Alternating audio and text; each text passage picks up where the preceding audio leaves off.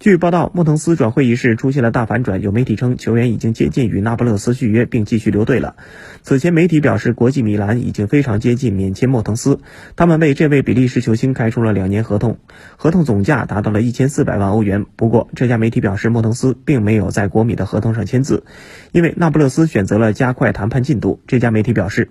那不勒斯开出了两年合同，初始薪水四百万欧元，加上表现相关奖金可达四百五十万欧元。